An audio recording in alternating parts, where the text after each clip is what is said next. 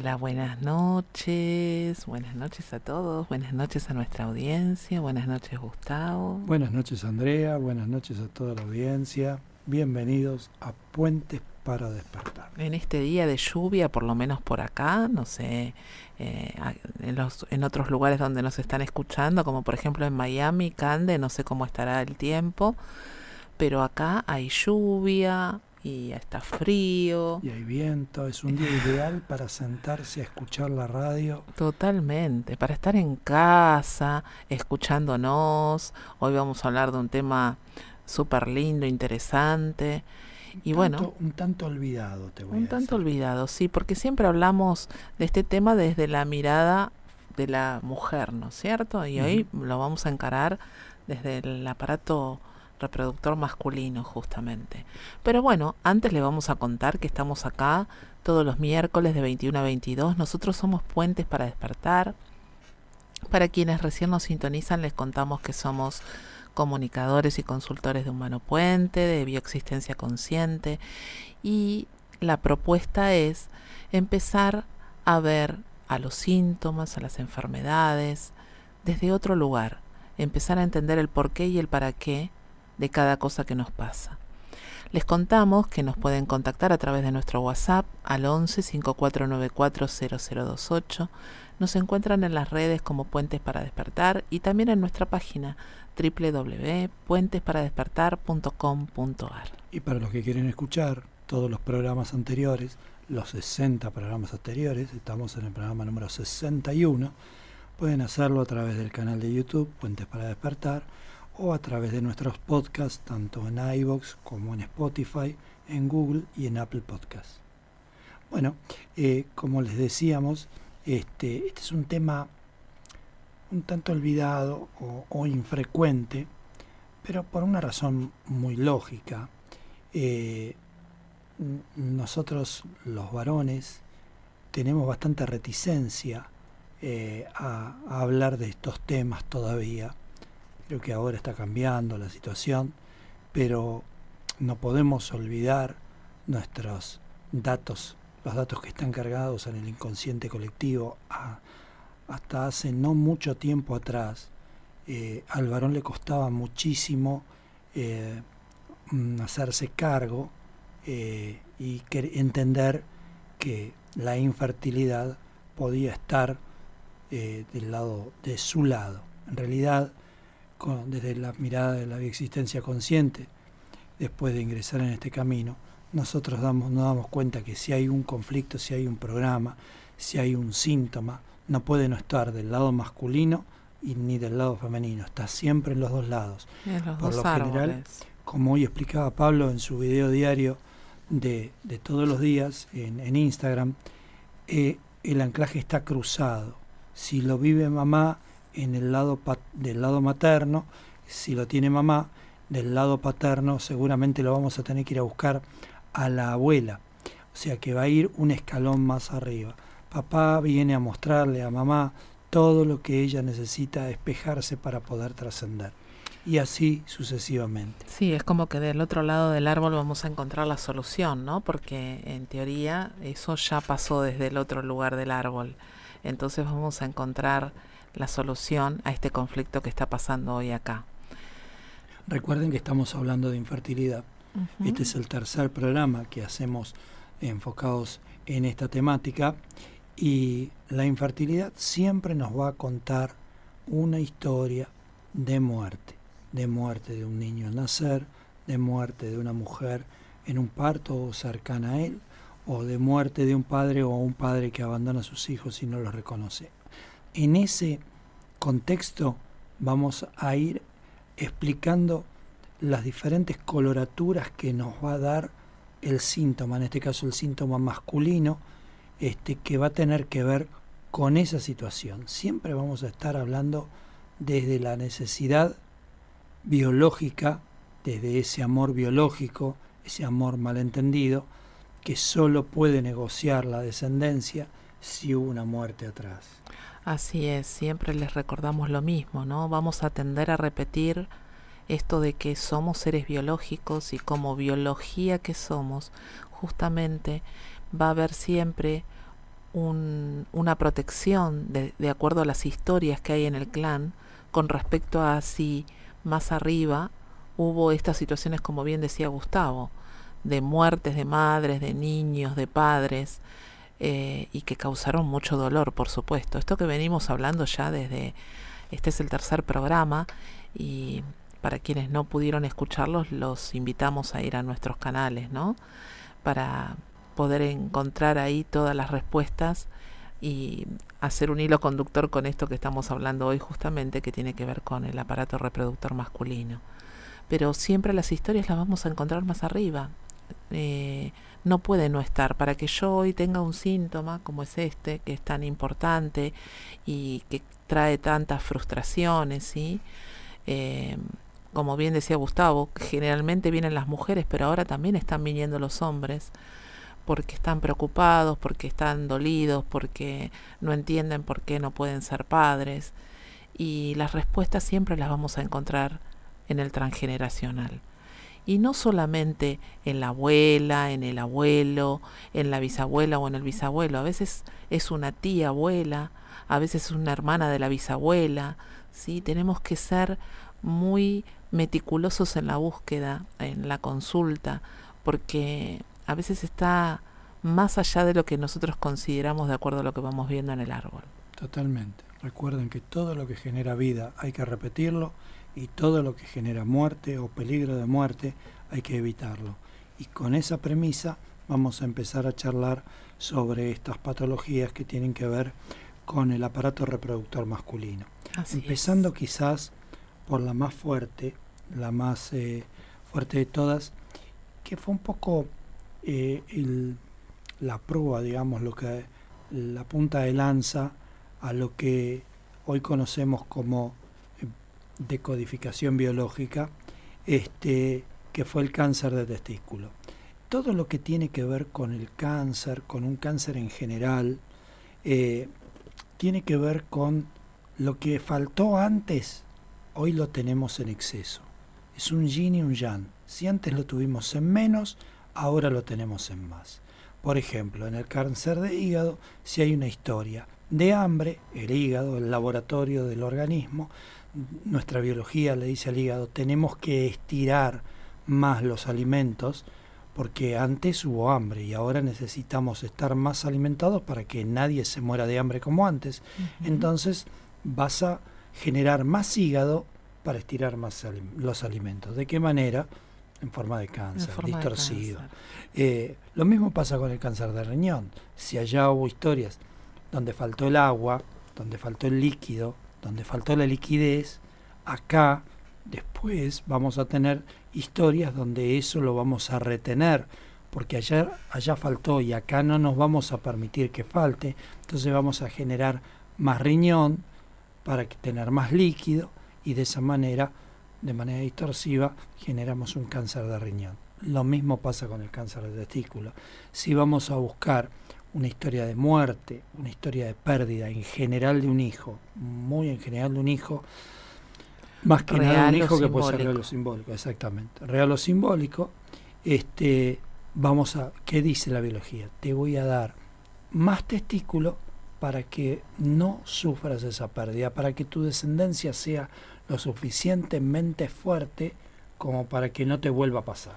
Bueno, acá vamos a hacer eh, un paralelismo entre eh, los testículos y los óvulos que hablamos en programas anteriores, ¿no? Justamente eh, si pensamos en la función, en, en, lo que pasa en esos testículos, justamente están las semillitas, ¿sí? Igual que en los óvulos. Así que pensemos en cuál es la simbología de, los testículos, que justamente son los que alojan esas semillitas para ese futuro embrión que del cual estamos intentando este, conseguir ¿no? en, ante una sintomatología de infertilidad. Recuerden siempre que si aparece un cáncer, no estamos hablando de una historia menor. Estamos hablando de un conflicto importante, muy importante, quizás el de máximo volumen Así que eh, vamos a tener que ir a buscar una historia potente, fuerte, fuerte, con una pérdida posiblemente real, más que simbólica, siempre y cuando esa, esa pérdida puede ser muy fuerte y que uno la puede vivir de manera fuerte. Por eso a veces las pérdidas simbólicas, si son vividas como reales, generan el mismo conflicto. Pero básicamente tenemos que ir a buscar una historia potente, potente, que, que significa una historia de muerte. Bueno, otro de los síntomas bastante habituales y bastante comunes en, en los hombres que están transitando este conflicto que tiene que ver con la infertilidad es el conflicto de la sospermia. La sospermia es una ausencia de espermatozoides en el esperma eyaculado, básicamente por dos causas, porque hay un obstáculo en las vías genitales o porque simplemente los testículos no están produciendo suficientes espermatozoides. Así que cualquiera de las dos es válida para esta situación porque el final es el mismo, no tener espermatozoides para, para poder fecundar ese óvulo. Totalmente.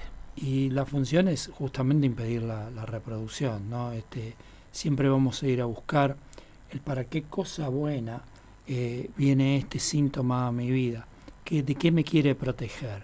Y en este caso, de, de la posibilidad de la reproducción. ¿Por qué? Porque hubo una muerte, porque hubo una ausencia, porque hubo alguien que se fue, alguien que no está más, porque la, la, la generación de una nueva vida generó una muerte y la ecuación fue cero, o la generación de una nueva vida generó dos muertes y la ecuación fue negativa, se murió la madre y se murió el hijo.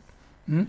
Sí, siempre tenemos que pensar en eso, ¿no? ¿Para qué cosa buena, en este caso los testículos, no estarían siendo capaces de producir esas semillitas para poder hacer esa fecundación, como bien dice Gustavo, ¿no? Y, y hay algunos, algunas sutilezas que se pueden agregar en este síntoma, como una inmovilidad respecto a mi propia masculinidad, ¿no? No sentirme capaz de cumplir el rol masculino, el rol de padre, y por esa desvalorización propia nos inhibo mi propia producción de, de espermatozoides para justamente impedir la posibilidad de un embarazo, ¿no?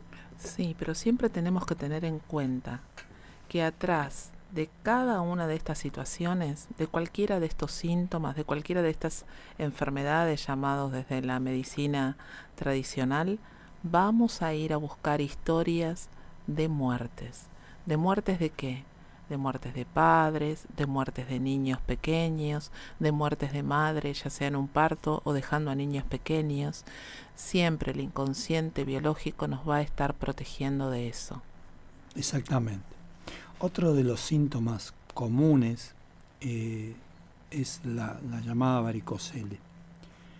La varicocele nos viene a traer muchos datos interesantes eh, el programa pasado, creo, o el programa anterior, el primer programa de infertilidad, charlamos un poquito tangencialmente sobre una pregunta que creo que fue de Candelaria respecto de la varicocele. Y ahora, bueno, ah, vamos a abordarla con un poquito más de detalle. Me parece que sí. Eh, la varicocele es una, una dilatación varicosa de las venas del cordón espermático situadas en el interior del escroto, de la bolsa que contiene los testículos.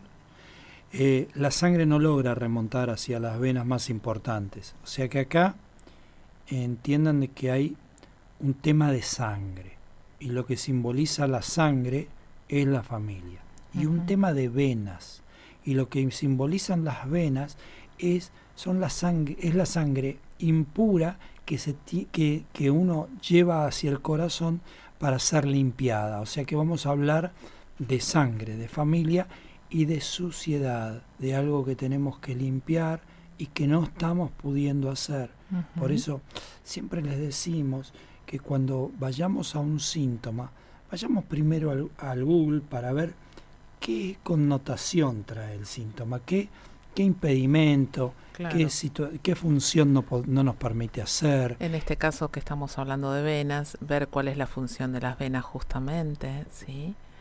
Siempre interpretando ir buscándole la interpretación a cada, a cada arista del conflicto, ¿no? Sí, nosotros eh, siempre les contamos, ¿no? Con qué está simbólicamente unido cada cosa. Y esto de la sangre ya lo hemos hablado en varios programas, que eh, arquetípicamente está relacionado con la familia. Fundamentalmente, esto se lo decimos a los consultores que están iniciando el camino. Eh, que tengan esta avidez de investigar por sus propios medios eh, antes, de, antes de hacer la pregunta en nuestra página de Facebook, siempre comentamos, nosotros tenemos una página de Facebook exclusiva para los consultores, es realmente un diccionario vivo de, codificación biológica, de decodificación en general, porque no solamente hay preguntas desde la biología. Y, y yo sé que hay una... Eh, nosotros como, como en esta experiencia biológica tendemos a, a ir por el camino más corto, ¿no? Este, el camino más fácil que es directamente a la pregunta, pero uno tiene que acostumbrarse a investigar, a investigar desde, desde la 3D, desde la experiencia biológica, tenemos Google para eso, e investigar poniendo en juego el sentido común, qué nos parece que puede ser, para darnos cuenta que podemos, para valorizarnos, para, para creer en nosotros, que es en la única persona que podemos creer, en nosotros, en, mí, yo puedo creer en mí, y, a través de mi propia creencia, esto como dice Pablo, un camino egoísta, y, y, para ser generosos hay que ser egoístas, y esto es todo un camino de aprendizaje, así que los invitamos a ir a buscar el detalle, a ser investigadores de, del propio síntoma de la, de la vida, a que no se pierdan de hacer un árbol, de ver cuáles son las relaciones en el clan,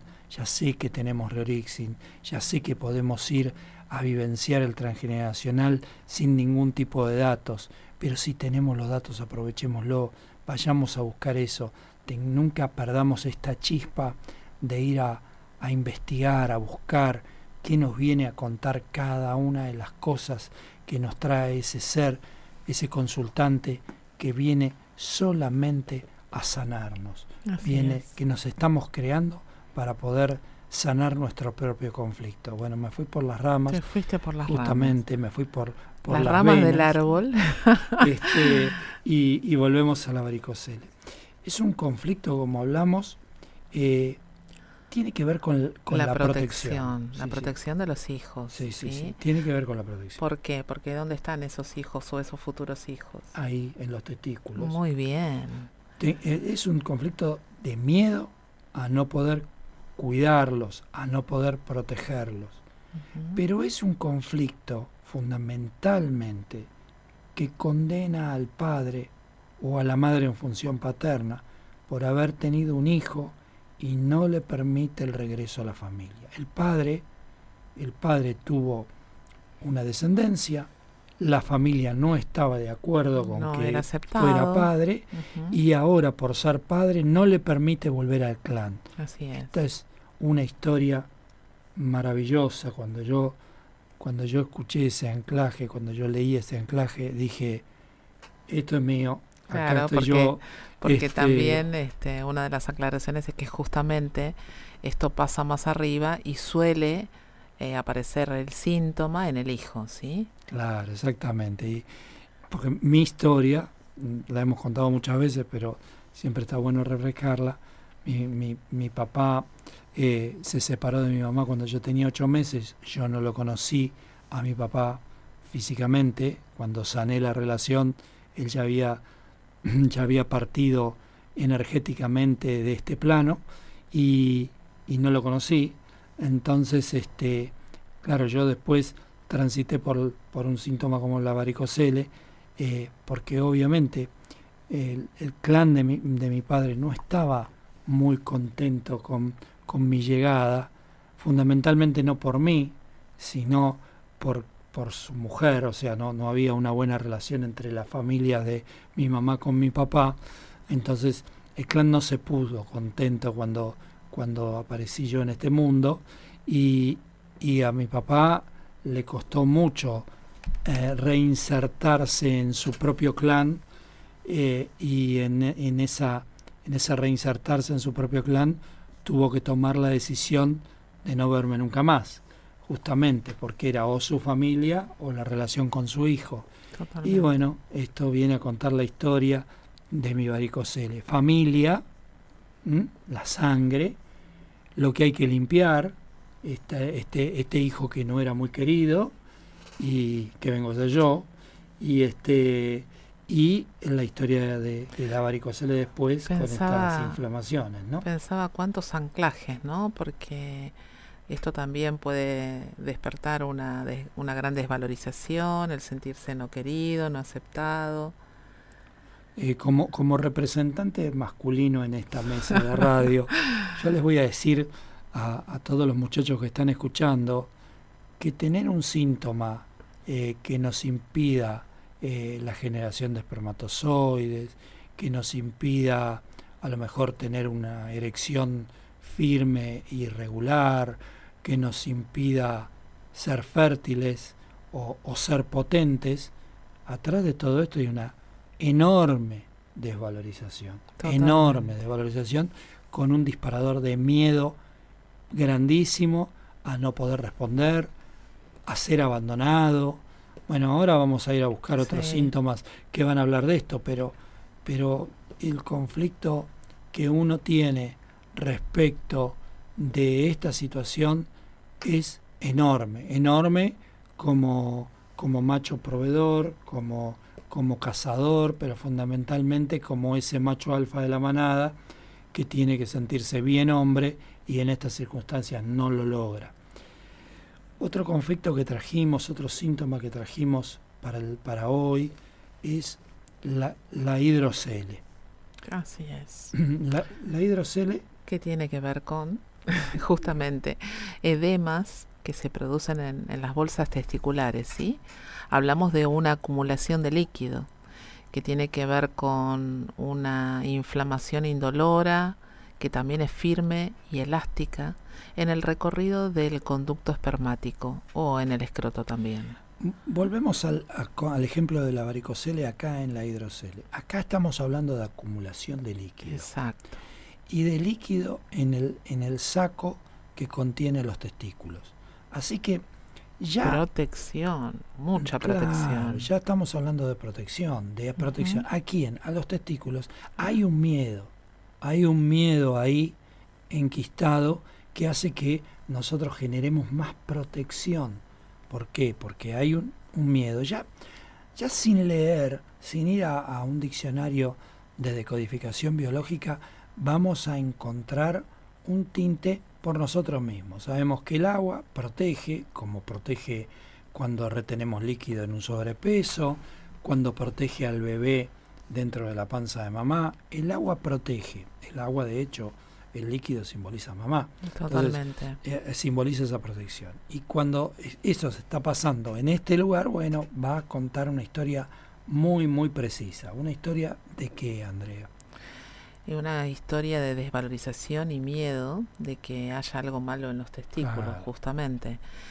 Volvemos a lo del principio, en los testículos están las semillitas, los futuros hijos, los tengo que proteger, ¿sí? Eh, conflicto de separación puede ser de una mujer con la cual el individuo quiere tener hijos. Claro, me separé de una mujer con quien tenía quería tener hijos y ahora no la tengo más y me siento totalmente desprotegido. Sí, o me protejo contra todo ataque relacionado a mis testículos, dado que siento el peligro eh, a ese nivel. Sí, yo quiero mm, ser muy sutil con esto, porque el escroto es una bolsa. Y acá hay un miedo adentro de esa bolsa. Y cuando vayamos a, este, a esta clase de síntomas, yo les diría a, a los consultores que abran la cabeza, que abran, el, que abran el panorama, porque hay un miedo adentro de una bolsa, así que abran el concepto de bolsa a lo que pueda entrar en esa bolsa. En este caso es una bolsa testicular que se llama escroto, pero no pierdan de vista este mensaje del miedo en la bolsa, porque pueden ser por algo que tenga mucho que ver con algo que esté en una bolsa o nos cuente una historia de algo que se llevaba en una bolsa. Mucho simbolismo acá juega en esto de la bolsa. Y este, bueno, hay otra, otra sutileza que tiene que ver con el hombre que quiere ser de madre y que necesita proteger por, por demás a sus hijos, o sea, necesita esta doble función de proveedor y de protector, de protector en el sentido del cuidado, del protector en el sentido materno. Entonces, una respuesta quizás biológica a esta situación que está viviendo ese hombre se manifieste en una hidrocele. Sí, se me ocurren algunos dichos, ¿viste? Sí, si se pueden decir en la radio, decirlo, si no, no los diga. Bueno, qué sé yo, eso de, por ejemplo, poner huevos o hay que tener huevos para enfrentar determinada cosa, ¿no? Ah, sí, sí, sí, sí. Bueno, eh, sí, ser, también puede tener un tinte con respecto a la cobardía, ¿no? Este, hay que se necesitan más testículos para enfrentar esta situación y cómo creamos esa situación generando más líquido ahí en ese lugar. Entonces, a, eh, parecería que tuviéramos más testículos para enfrentar esa situación. Yo lo que iría es a verificar en el árbol, por ejemplo, si, si esta necesidad de protección o necesidad de proteger a los hijos habla de a lo mejor algún bebé que quedó escondido, no blanqueado, un bebé que quedó desprotegido mm. sin, eh, y que ha sido bastante, como que ha quedado afuera del clan. Entonces hoy, como con esta imagen de lo que faltó antes, hoy lo tenemos en exceso, si hoy necesitamos proteger a los futuros bebés, tendríamos que ir a ver qué bebé quedó desprotegido, desamparado eh, en, en la familia. Sí, me hiciste acordar que eh, la semana pasada tuve un caso donde había una historia así de un bebé escondido, pero estaba trabajando otros síntomas, ¿sí? Por eso esto que les contamos y les reiteramos en cada programa, que exista la historia no significa que exista el síntoma. Por eso siempre vamos a ir del síntoma a buscar la historia transgeneracional. Exactamente, exactamente. Y bueno, eh, el otro de los síntomas que nosotros elegimos para, para esta noche habla de la necrosis testicular. ¿no? Eh, habla de la muerte del, del tejido testicular por falta de irrigación, sanguínea. Otra vez otra vez sangre, ¿sí? otra vez familia. Acá no no llega la no está fluyendo, la familia. La, la, familia no llega a la sangre al destino y se produce la muerte del, testigo, del, eh, del tejido testicular. Este, se me hizo una salsa ahí. Este, y, y, bueno, es algo que tenemos que ir viendo dónde podrían estar anclados estos conflictos, ¿no? Este, por ejemplo, en la pérdida de, de un ser, de alguien que se muere, alguien que se va, puede ser un hijo, pero también puede ser un proyecto, puede ser algo que consideremos como un hijo real o simbólico, una mascota. Y en menor grado puede ser un conflicto de alguien, de alguien mal visto o de algo mal visto, como una relación siempre con tinte sexual. Siempre con tinte sexual, tal cual. Estamos hablando de órganos reproductores. Bueno, ¿qué pasa con algo tan común como la disfunción eréctil? Sí, es tan común. Sí, yo creo que es bastante más común de lo que mm. sospechamos todos. Sí, miramos. Este, bueno, podríamos hacer así como una encuesta al respecto. No sé si todos se atreverían a contestar, porque no te olvides que atrás de, del conflicto de admitir una disfunción eréctil, uno se sentiría fuera de la manada. Sí, eso uno se sentiría excluido. Y nosotros hacemos cualquier cosa Mm, y cuando digo cualquier cosa, la que se puedan imaginar, por estar incluidos dentro de la manada y por no quedar excluidos. ¿Por y si hay un síntoma en, desde el punto de vista masculino que excluye al hombre del clan, es la disfunción eréctil. Así es, porque bueno, siempre les recordamos lo mismo, tenemos esas memorias del cachorro abandonado en el medio, en el medio del desierto, como siempre dice Pablo, ¿no? Eh, no podemos, no podemos quedarnos excluidos, no podemos ser abandonados porque si no corremos peligro de muerte. Por lo tanto vamos a hacer todos para hacer todo lo necesario y a veces hasta cosas increíbles para ser incluidos. Incorrecto también. También, Bueno, y acá hablamos de una incapacidad para lograr mantener una erección lo suficiente como para poder tener esa relación sexual, ese acto, ¿no es cierto? Y sabemos que el sentido biológico tiene que ver con evitar justamente ese acto sexual, eh, entendiéndolo distorsivamente como algo peligroso. Sí, sí, hay historias donde concretar esa relación y concretarla mm, mm, justamente para generar descendencia, porque eh, la, la biología entiende que nosotros tenemos relaciones sexuales con, con, la finalidad de procrear, ¿no? Con la finalidad de, de hacer, de perpetuar, de perpetuar a la especie y de generar más especies. Entonces, siempre vamos a pensar en que atrás de cualquier acto sexual está la posibilidad de, de que esa mujer quede embarazada eh, para, para generar más especies. Entonces, la idea de, de, una disfunción eréctil es justamente evitar poder tener un acto sexual. Así es. Y, y, los conflictos son varios. Y, y, en estos conflictos tan variados mm, juega mucho lo que yo les vengo diciendo antes, que tiene que ver con la desvalorización. ¿no? Es un conflicto de un hombre que, que se siente castrado y que tiene muchísimo miedo de perder a su mujer, de perder a su pareja, o tiene en su memoria, tanto de línea de tiempo como transgeneracional, haberla perdido. Haberla perdido, haberla perdido. Entonces, entonces este, genera esta situación. es una motivación para no querer darle placer a la mujer, sentir, sentir que no está a la altura, volvemos a la desvalorización, no está a la altura de poder brindarle placer a una mujer o a esa mujer que es su mujer. El rechazo de existir como hombre, ¿no? Porque eso lleva a la imagen del padre justamente. Sí, no quiero ser como mi papá. No quiero ser como mi papá, no, no, no, no, no me lo puedo permitir. Entonces rechazo esta masculinidad, por decirlo de alguna manera. Es, es una, una vivencia de no tener derecho a, a la penetración, ¿no? De no tener derecho a ser hombre, justamente a ser hombre en el sentido sexual de la, de la palabra, ¿no? El sentir que hemos fracasado ante un macho dominante, en este caso nuestro padre, por lo general vamos a encontrar esas historias donde eh, este, este hombre ha sentido esa emoción, ¿no? De que el padre ha sido ese macho dominante al cual él ha tenido que someterse. Y eso se ella como otro conflicto de frustración sexual.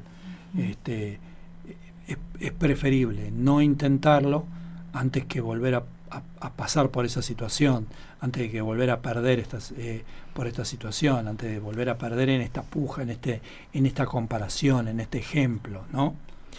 Sí, nos va a remitir a un bloqueo afectivo que tenga que ver con este complejo de inferioridad, como un autocastigo, el miedo, ¿no? El miedo a no poder. Sí, y no merezco. Sí, totalmente. No merecer el no placer. Merecer el placer. Y, y, es un conflicto justamente de, de, de no permitirse el placer, de no tener derecho, o un conflicto de vergüenza, de como el placer es, es algo prohibido, no tengo derecho a ese placer, porque si, si tuviera derecho a ese placer, quedaría fuera del clan, quedaría excluido. Es un, un, conflicto, como verán, eh, que hay que abrir muchísimo el espectro y hay que entenderlo mucho este, para, para ver este, de qué se trata. Hay que ser muy amplio en estas cuestiones eh, para no perdernos ningún, ninguna lista y hay que estar muy atento a la charla previa, a la conversación, a cómo se va dando la conversación eh, en cuanto a la entrevista, previa a la consulta, porque eso también nos va a ir dando un tinte para qué lado nos tenemos que ir nos tenemos que rumbear, nos tenemos que ir dirigiendo, ¿no? Sí, de todas maneras, como les decimos siempre, puede venir alguien que no tiene ni idea de la historia familiar, que no tiene datos, que no tiene información. Y para eso les contamos que tenemos Rerixin, esto de reorigen por interpretación de síntoma, que es esta herramienta maravillosa que tenemos en, en la decodificación bioemocional, en la bioexistencia consciente, y que hace que podamos ir a conocer esas historias, ir a buscar esos grandes dolores, esas, esas muertes, esas pérdidas que hacen que hoy acá este consultante venga con alguno de estos síntomas que le impiden ser papá. Si bien en lo que venimos charlando, que es la difusión eréctil, disfunción eréctil, bien dicho, este, eh, hay, hay un tinte netamente transgeneracional y, y lo vamos a encontrar en el transgeneracional, hay que estar muy atentos a la vivencia de la línea de tiempo. Totalmente, a lo que vive la persona en, su contemporaneidad, el, sentir que tiene, el resentir que tiene ante esta situación que está viviendo. Es muy fuerte, seguramente lo vive con mucha impotencia y hay que ir a buscar todas esas emociones que están ahí. Eh, guardadas y necesitan ser liberadas. Recuerden justamente que el, el otro nombre que suele tener la disfunción eréctil es impotencia. Impotencia, impotencia, tal cual.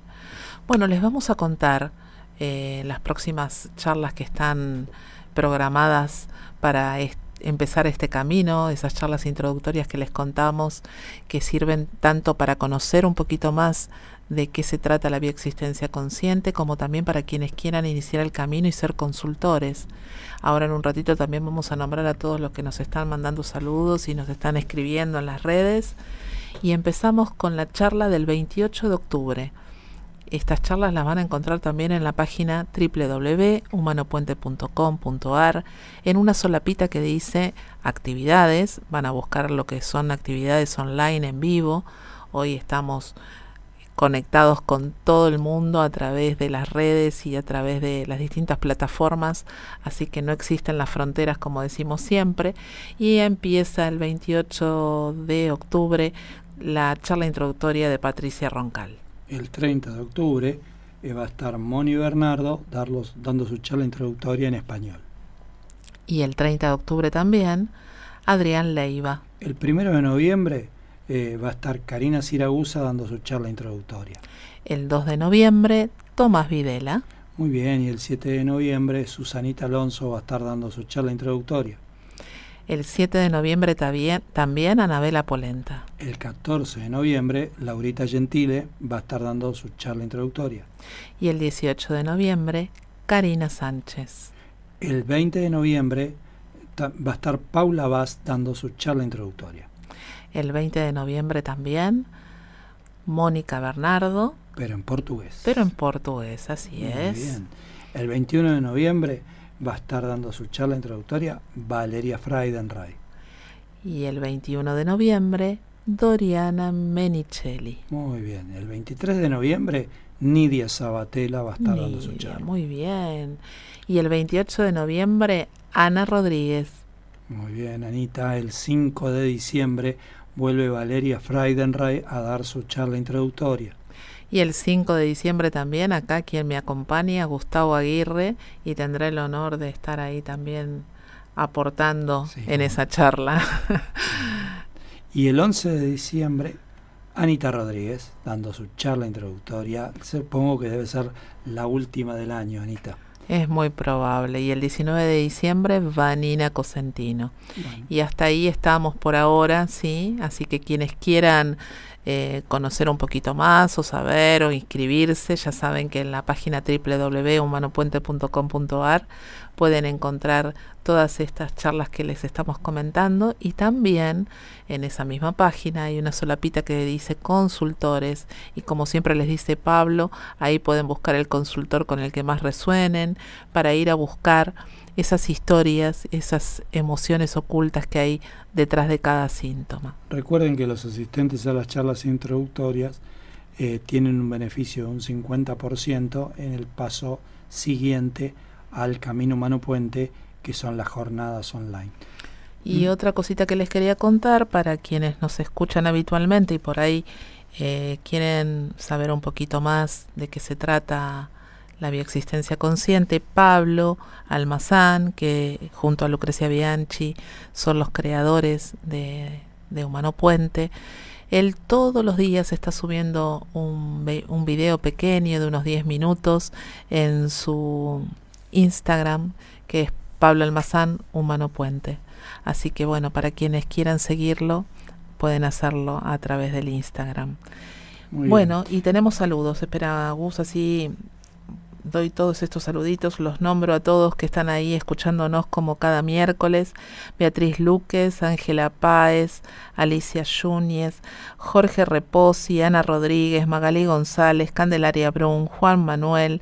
Gracias a todos por estar acompañándonos cada semana y bueno, gracias por estar ahí y escribirnos y dejarnos sus mensajitos. Bueno, no sé si entre esos mensajes hubo alguna pregunta que se pueda, que se pueda contestar al aire, pero bueno, si no la hubo, seguiremos con lo que hemos preparado para el programa.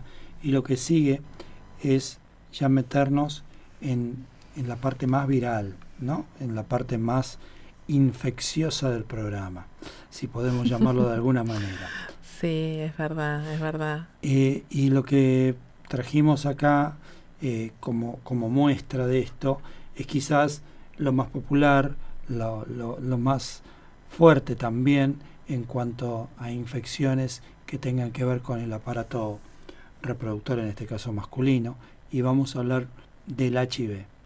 El HIV, como, como ustedes saben, eh, produce una gran caída en las defensas inmunológicas del cuerpo, ataca fundamentalmente a una clase de linfocitos, que son los, los, los linfocitos CD4, los glóbulos blancos. Para, para darles una idea, los glóbulos blancos están, como si fueran un ejército, están divididos en generales y soldados. Los generales son los CD4, los soldados son los CD8. Y, y cuando los CD4 son los que merman en su cantidad, por lo general los soldados no saben a dónde ir, porque los que le dan la directiva a dónde atacar son los CD4. Y es ahí donde el HIV, donde la, eh, la cero positividad ataca inicialmente para menguar sus, este, sus defensas en ese lugar. El proceso de la enfermedad inicia primero en una baja de defensas y ahí todavía la enfermedad no se manifiesta, como, como conocemos al SIDA, y cuando esa defensa es suficientemente bajas, lo que aparecen son infecciones oportunistas. Esas infecciones oportunistas suelen anclarse, anclarse en los pulmones y en la garganta, en las vías respiratorias, y también a veces aparecen en formatos de diferentes tipos de cáncer. Eso es un poco la evolución de, del, del HIV que deviene en SIDA. O sea, no es lo mismo el conflicto de un cero positivo que un conflicto que ya tiene el SIDA. Y para los que ya transitan esa etapa, lo que recomendamos es decodificar la enfermedad marcadora, ¿no? la, ya la enfermedad que se está verificando en el cuerpo. La asociada, ¿no es cierto? La asociada, que puede ser una neumonía, puede ser un, un, cáncer de hígado, puede ser un cáncer de pulmón, bueno, lo que venga asociada a la baja de las defensas. ¿Y qué vamos a buscar en consulta, Gustavo, cuando alguien viene con este síntoma? Bueno, básicamente eh, el HIV para mí tiene un subtítulo muy claro que es la culpa por nacer. Totalmente. O sea, ahí como título general es la culpa por nacer. Alguien nace, alguien muere. Y yo siento la culpa por haber nacido dado que hubo una muerte. ¿eh? Siempre desde el inconsciente, ¿no? Obviamente, esto la mente no, no, lo registra para nada. Siempre en el inconsciente va a estar ese sentir, ese resentir. Hay cuatro conflictos eh, madres, digamos, en, el HIV que tienen que ver con la desvalorización, con un atentado a la integridad, con, un, con, el, miedo, y con la separación. Totalmente. Este, como le decía, en la seropositividad todavía no hay SIDA, sí hay presencia de virus que se detecta a través de un examen que se llama ELISA, que mide los anticuerpos y cuando hay anticuerpos en sangre este, eh, es, es, es, cuando se detecta la seropositividad. Hay un proyecto y sentido de muerte. Ahí, ah, como decíamos, hay una culpa por nacer. Inconscientemente el hijo no debería estar vivo. ¿Por qué? Porque vive el hijo y hay un conflicto en el clan. Sí, la culpa, ¿no? La culpa. Y también eh, vamos a buscar eh, si no estoy conforme con lo que la familia está esperando de mí. Hay un sentir de no querer estar, de, querer desaparecer. Vamos a ir a buscar ese resentir, ¿sí? En, el consultante. Esto de prefiero no, no existir, desearía no existir. En lo que hablamos antes hay un atentado a la integridad. En lo que acaba de decir Andrea hay un, hay un tema totalmente de desvalorización. Total, total. Sentirme que no, no merezco la vida. Eh, ese es el resentir que vamos a encontrar. Por ejemplo, por amor al clan de sangre, debo desaparecer. Porque yo soy ese niño no deseado que llega, soy para mi familia de sangre el causal de un enorme problema de sufrimiento, de vergüenza o todo a la vez. Exactamente, todo eso a la vez, ¿no? Eh, sentir que, que soy justamente esa vergüenza, esa... Eh, como que simbolizo esa separación del clan de alguna manera, el conflicto que se está produciendo a, través a través de mi llegada a esta familia. Exactamente. Y yo la, recomiendo buscar en el árbol eh, embarazos fallidos, abortos, fallecimientos al nacer, esas pérdidas que aparecen, que, que nace alguien y muere alguien. Pero no cualquiera, ¿eh? estamos hablando de quizás la muerte de, de, alguno de los progenitores, ¿no? Nazco yo, muere mamá, nazco yo, muere papá. Este, este, este tipo de, de, juegos donde es importante eh, que, que, se pueda prestar atención en, en qué parte de ese clan se está verificando. Sí, o también no solamente ese tipo de muerte, sino la, separación del clan. Sí, totalmente. ¿no? Ante un nacimiento de este tipo, en estas condiciones, que la familia se divida, por ejemplo. Sí, sí, exactamente, exactamente. Bueno, otra de las infecciones, otra de las enfermedades infecciosas que, que citamos eh, acá para el, para el programa es algún, una, una enfermedad que, que es de larga data, que a lo mejor está un poquito en desuso, desactualizada en este momento, pero se sigue verificando. Sí, pero podemos eh, asociarla a otras, porque a lo mejor hay otro tipo de infecciones que también tienen que ver con la transmisión sexual, ¿no? Vamos a hablar de esta en particular, pero podemos este, relacionarlas Con, con, cualquier otra. Totalmente, que es la gonorrea. Este, es una infección de transmisión sexual provocada por una bacteria. esto provoca secreciones purulentas eh, en la uretra, por la uretra, afectando el aparato genital y el aparato urinario, y con, con riesgo de llegar finalmente, si no, se la, si no se la trata a tiempo, a la esterilidad. es, es interesante porque nos va a hablar de un conflicto que tiene una tonalidad de culpabilidad, ¿no?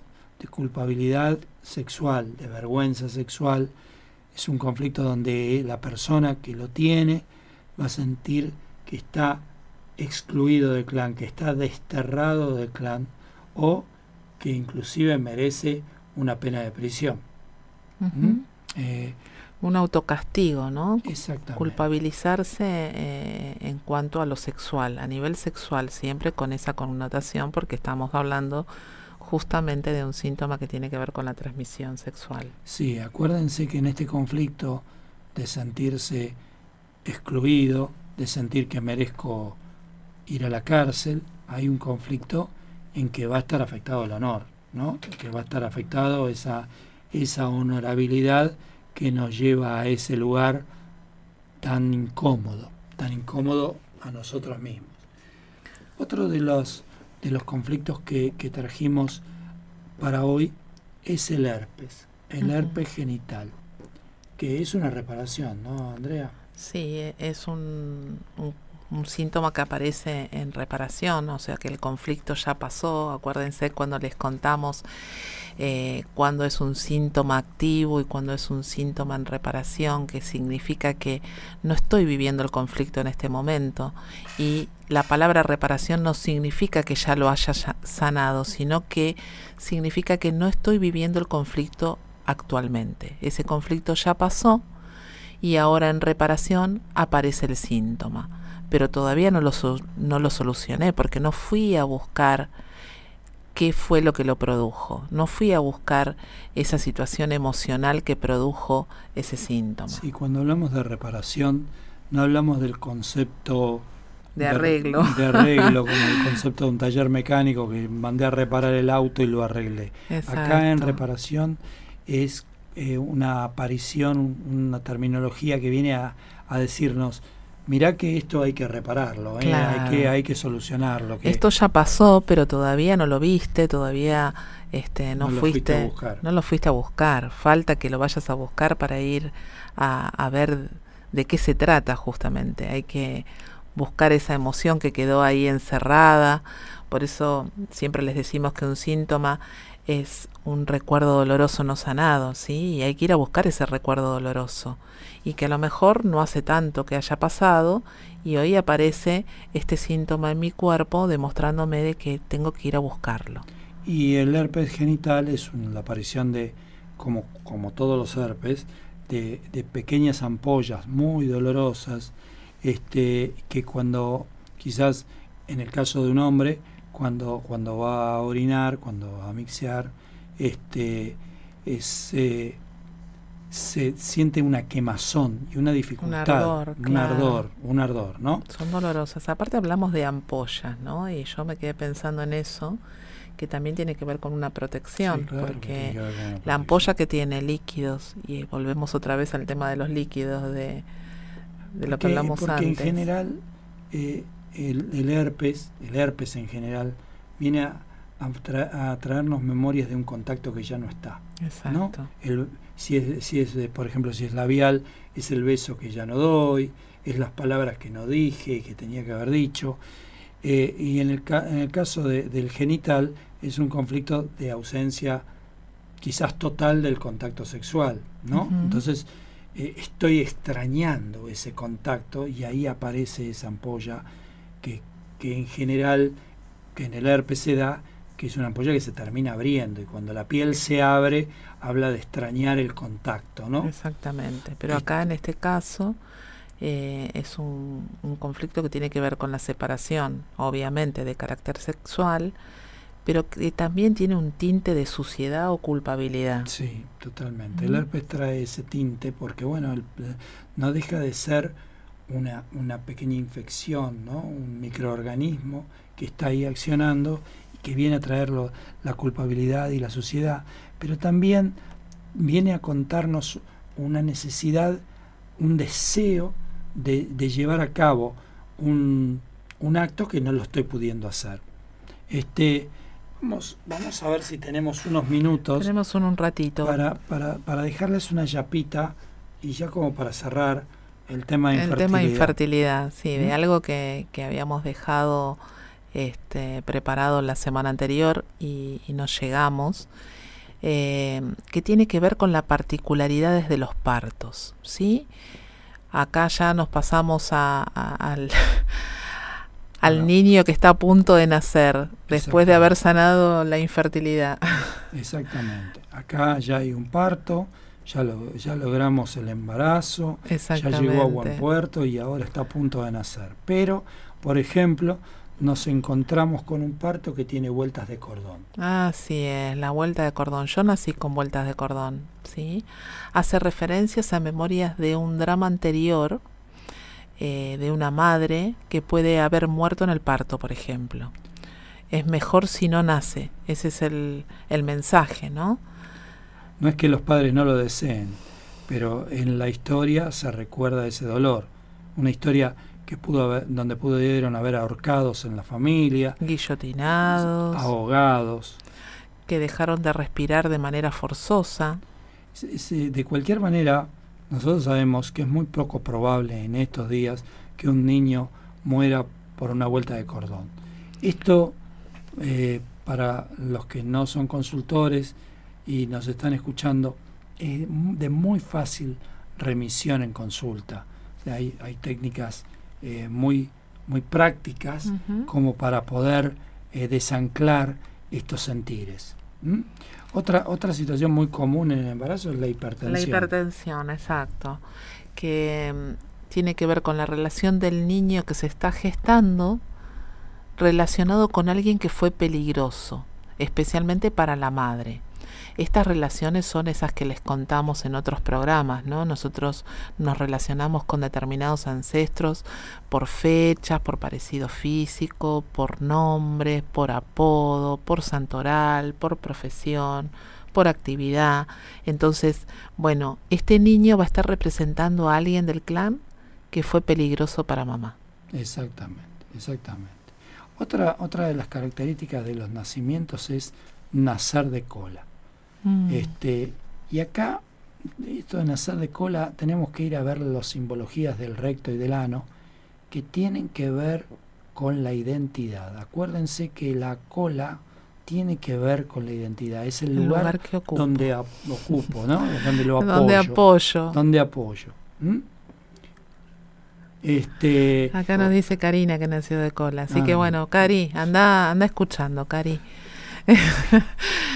Estoy naciendo mujer o varón y puede ser que era esperado de otro sexo, por ejemplo. Por ejemplo, ahí tenemos un conflicto de identidad sexual. Exacto. Conflictos de identidad de la madre, que, que lo ha tenido en, su memoria, en el embarazo, o la madre porque la madre siente y el niño expresa. Acá hay muchos conflictos de identidad que son transgeneracionales, un niño no reconocido, un niño que no sabe que es hijo de y es hijo de otra persona. Entonces, los conflictos de identidad se graban en el proyecto y sentido, pero el dato está, está, más atrás. Obviamente, siempre está más atrás. Y bueno, y otra característica eh, muy común hoy en día, o por lo menos lo vemos mucho en consulta nosotros, es haber nacido por cesárea o forceps. Acá la que les habla con forceps, ¿sí? Este, cada vez... Acá en cesárea. Sí. Eh, Esto es muy común.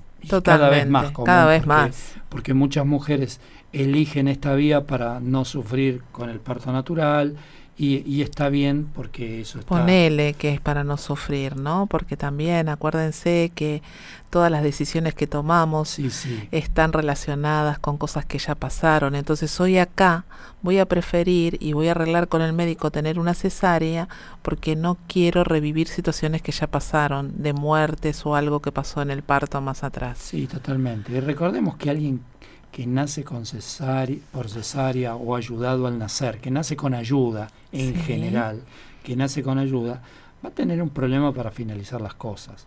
¿Por qué? Porque el parto es el primer acto de independencia, es el primer proyecto. Mi primer proyecto, el primer, proyecto, la vida. Es la vida. Y ahí necesita ayuda. Entonces, de ahí en adelante, es muy probable que necesite un empujoncito para terminar las cosas. Para poder terminar las cosas, para poder independizarme.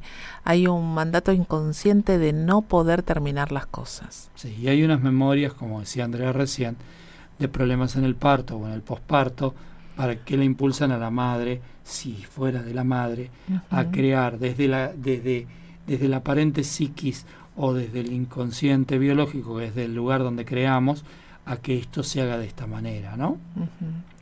Y un, un, dato que no es menor, porque esto eh, lo tengo que ver yo también, eh, cuando hay falta de energía, yo también sentí eso en el parto de mi hija, ¿sí? sentir que no tenía más energía y hay que revisar eh, en la historia transgeneracional madres anestesiadas en un parto. ¿sí? Y yo iría con esta sutileza también de esas memorias que tiene, que porta la madre por el miedo al alejamiento de un ser querido. Entonces hoy no puede soltar a este niño y necesita una ayuda para, para poder soltarlo. Bueno, y así. hemos dado esta chapita. La chapa de, este, infertilidad, pero ahora ya con, con, el síntoma sanado, ¿no es cierto? Porque acá con el con los nacimientos. Y Qué maravilla. un poco la vuelta de cordón con el agua al cuello, porque llegamos con los justo al final del programa. Bueno, gracias a todos por acompañarnos, por estar ahí como cada semana. Les recordamos, nosotros somos Puentes para Despertar. Estamos acá todos los miércoles de 21 a 22. Gracias, Cari, en los controles. Gracias a todos por acompañarnos. Gracias, Gustavo, por esta noche maravillosa. Gracias, Andrea, por, tu presencia inestimable. y nos estamos viendo la próxima semana. Que tengan un hermoso eh, resto de semana para todos. Y a seguir sanando juntos. A seguir sanando juntos. Chau, chau.